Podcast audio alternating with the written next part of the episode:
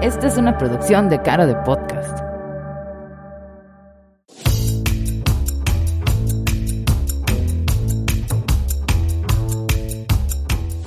Los domingos escribo una columna en mi página de Facebook Maru Medina Holman.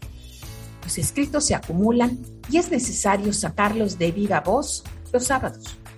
Recuerdos, ensayos, historias y opiniones que nunca son humildes acerca de la empresa, la vida, la familia, el jardín, recetas y anécdotas de viajes vistos en retrospectiva a mis 60 y cacho de años. Bienvenidos a los sábados de pensamientos en iniciadores.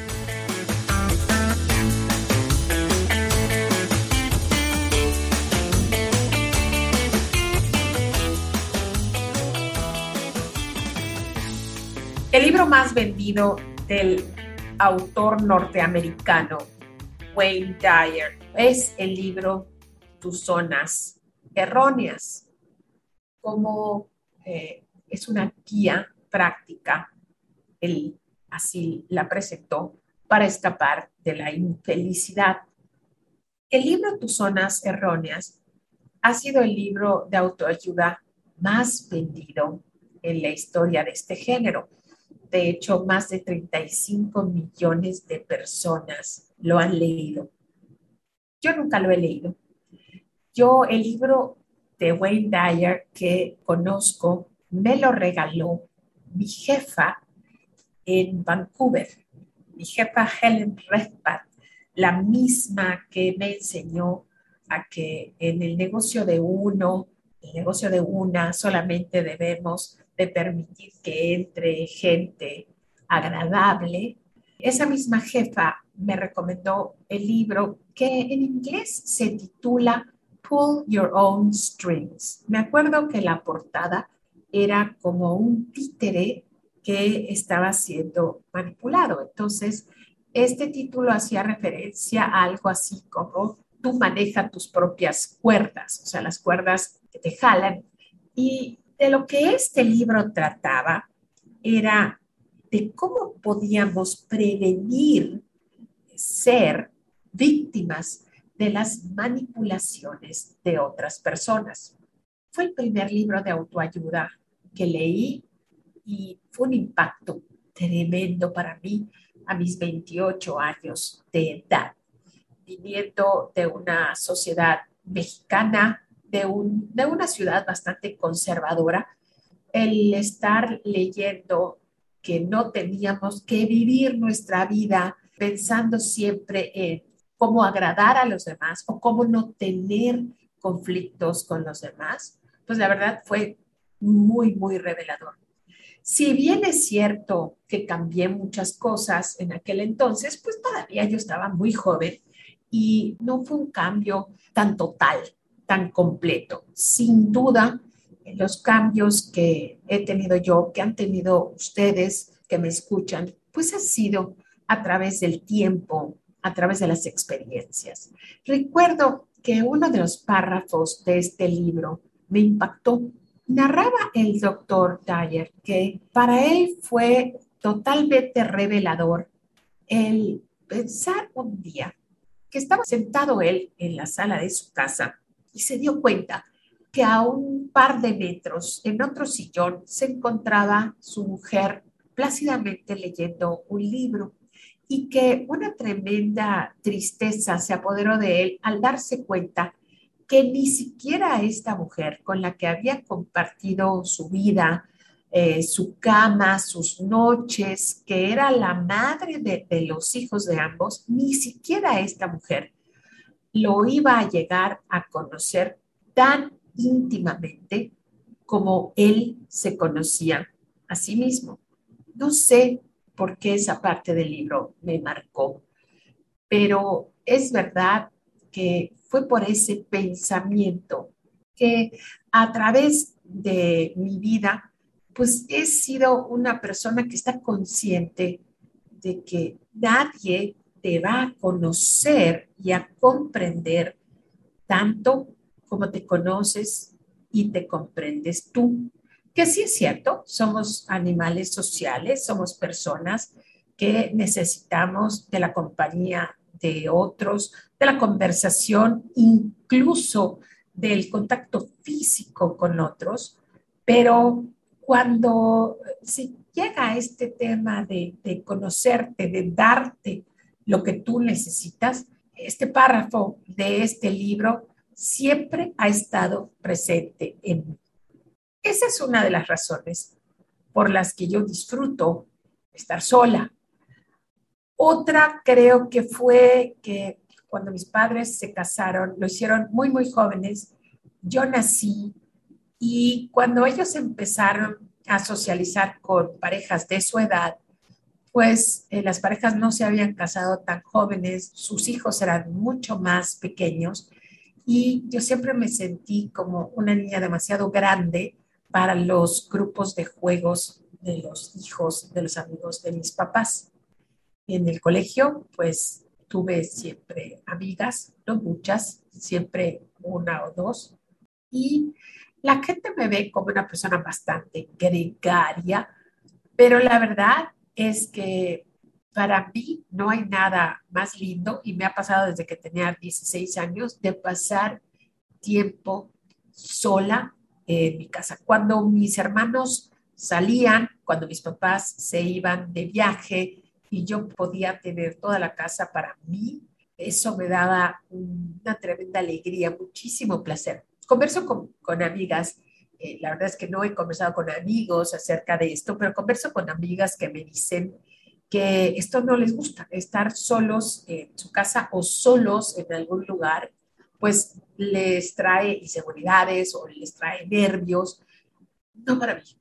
Y una de las eh, acciones o de las actividades que comencé a hacer cuando estaba muy joven era que empecé a darme cuenta que de repente tenía yo ganas de ir al cine para ver películas que me interesaban en una tarde que yo tenía tiempo, que no tenía escuela, que pues tenía la libertad de ir. Y cuando yo comenzaba a preguntar, ¿quién quiere ir al cine? ¿Quién quiere ir al cine? Era muy frustrante de que las personas me dijeran, hoy no, mejor vamos mañana, ahorita no puedo, porque no nos esperamos al fin de semana, o si quiero ir al cine, pero esta película no, yo prefiero que vayamos a ver otra.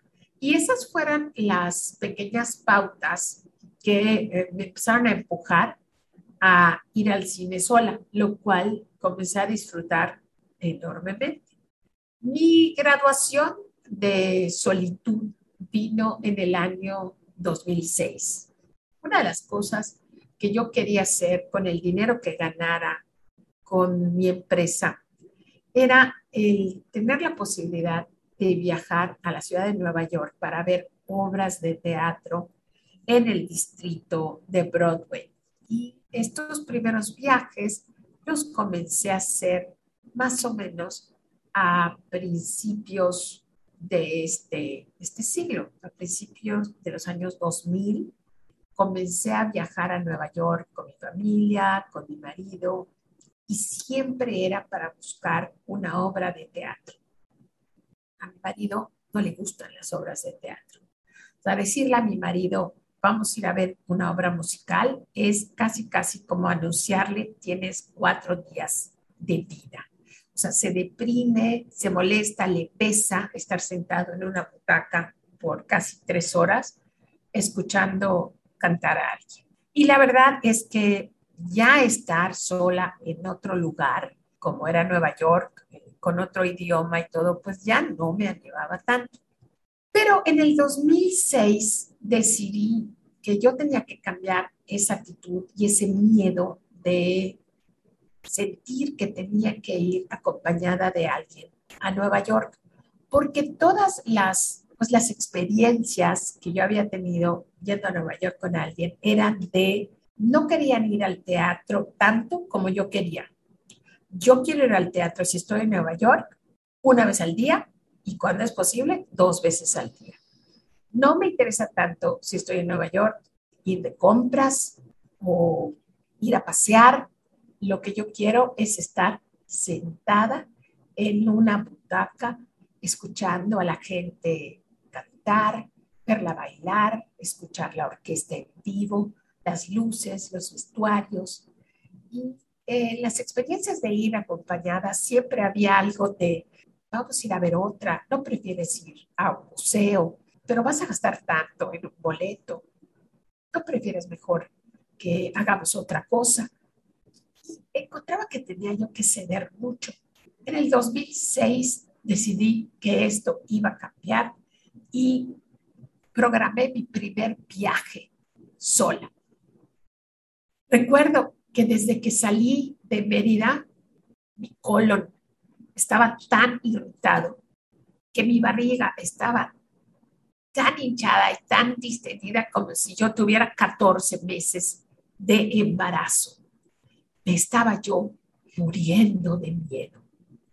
Nadie me estaba obligando a ir sola. De hecho, sorprendió un poco a mi marido el hecho de que yo quiera viajar a esa ciudad sola.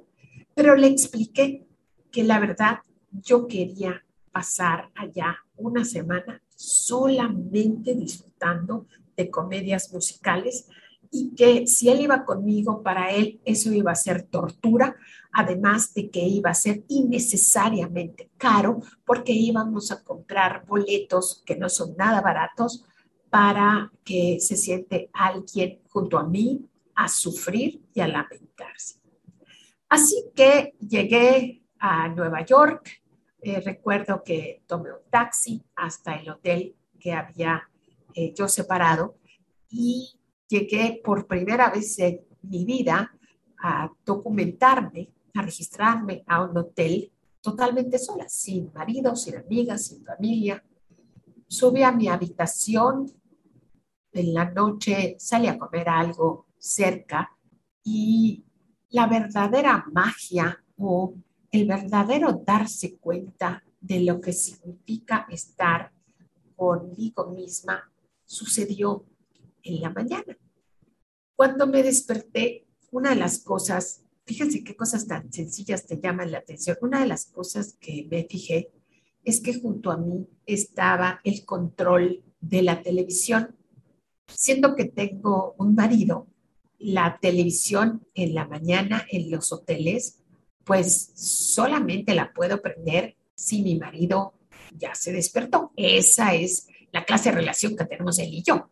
Eh, no me gusta despertarlo ni él me despierta con, con televisiones ni con música.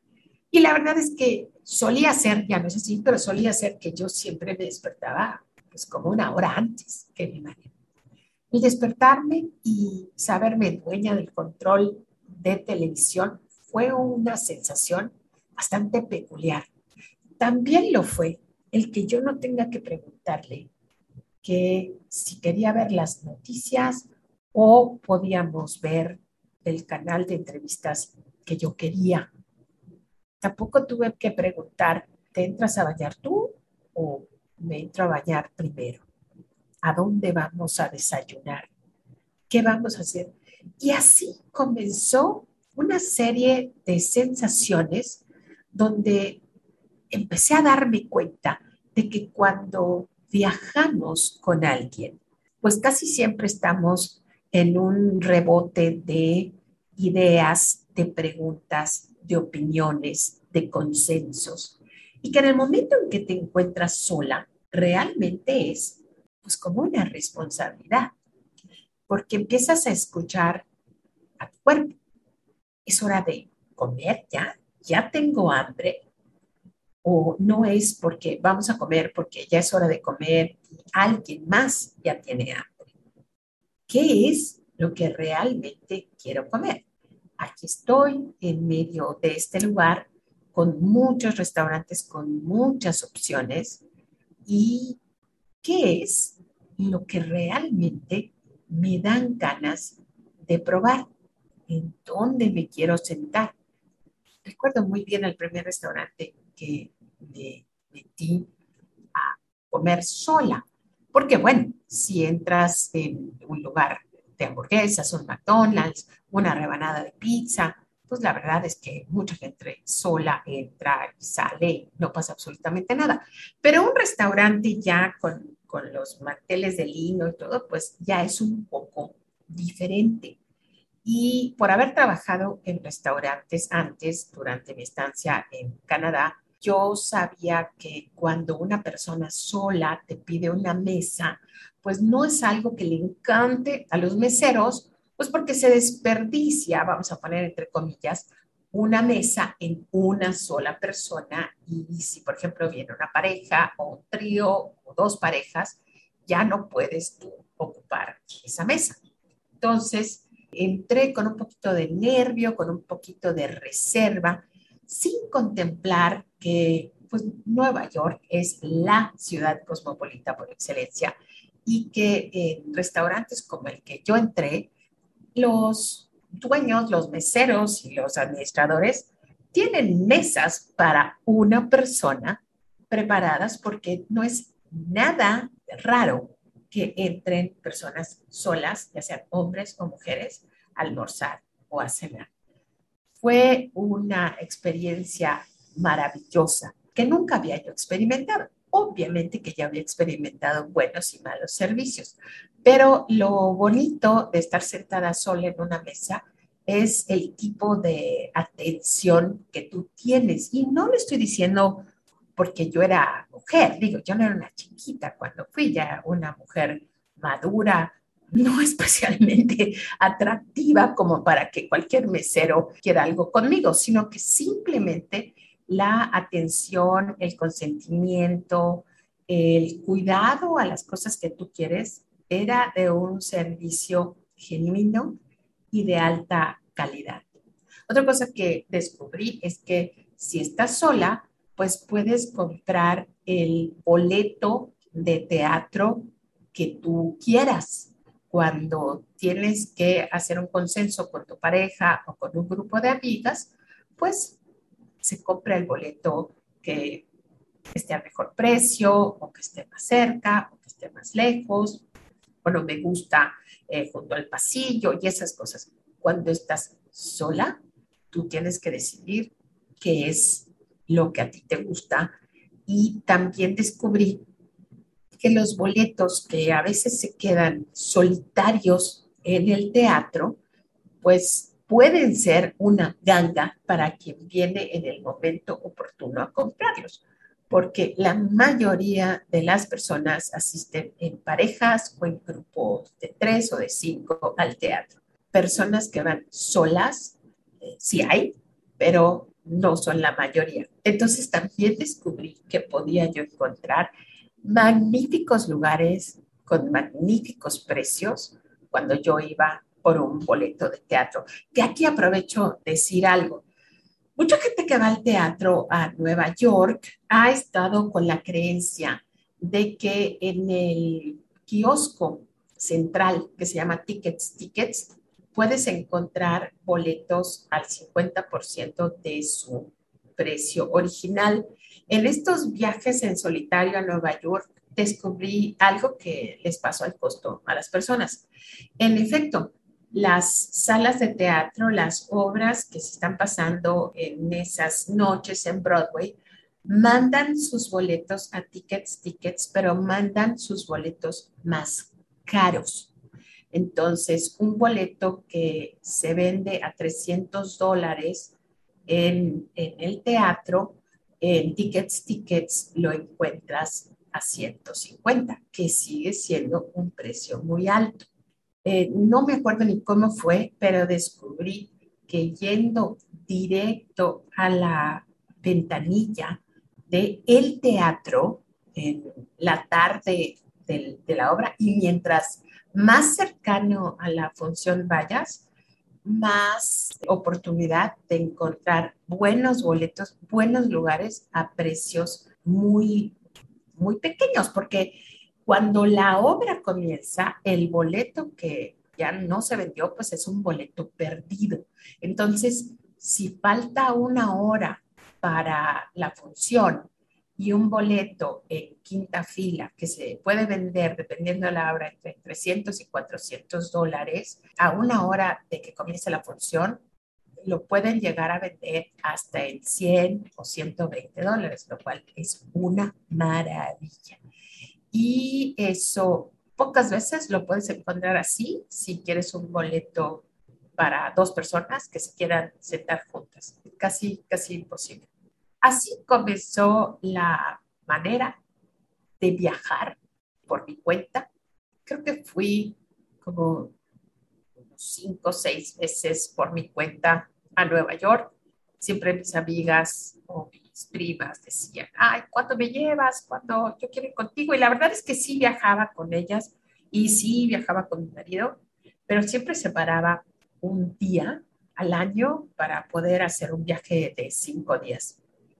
Llegó un momento en que ya Nueva York no era el lugar de reto que fue para mí los primeros años. Llegué a cumplir un sueño que tuve hace 10 años de vivir en Nueva York por casi dos meses.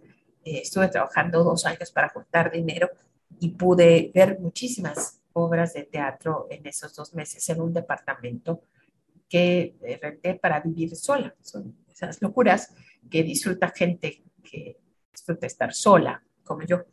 Pero es algo que realmente la gente eh, se asusta o lo ve raro o no le ve el caso, pero yo soy una promotora de estos viajes en solitario. Sé que ahora por pandemia no estamos viajando tanto, aunque la gente está comenzando a, viajar al extranjero, de Europa, Estados Unidos, Canadá no, porque no ha abierto todavía las puertas, pero en el momento en que las cosas vuelvan a ser, si no como antes, mejor que antes, podamos viajar otra vez, me gustaría invitarles a que consideren todas las ventajas de viajar en solitario.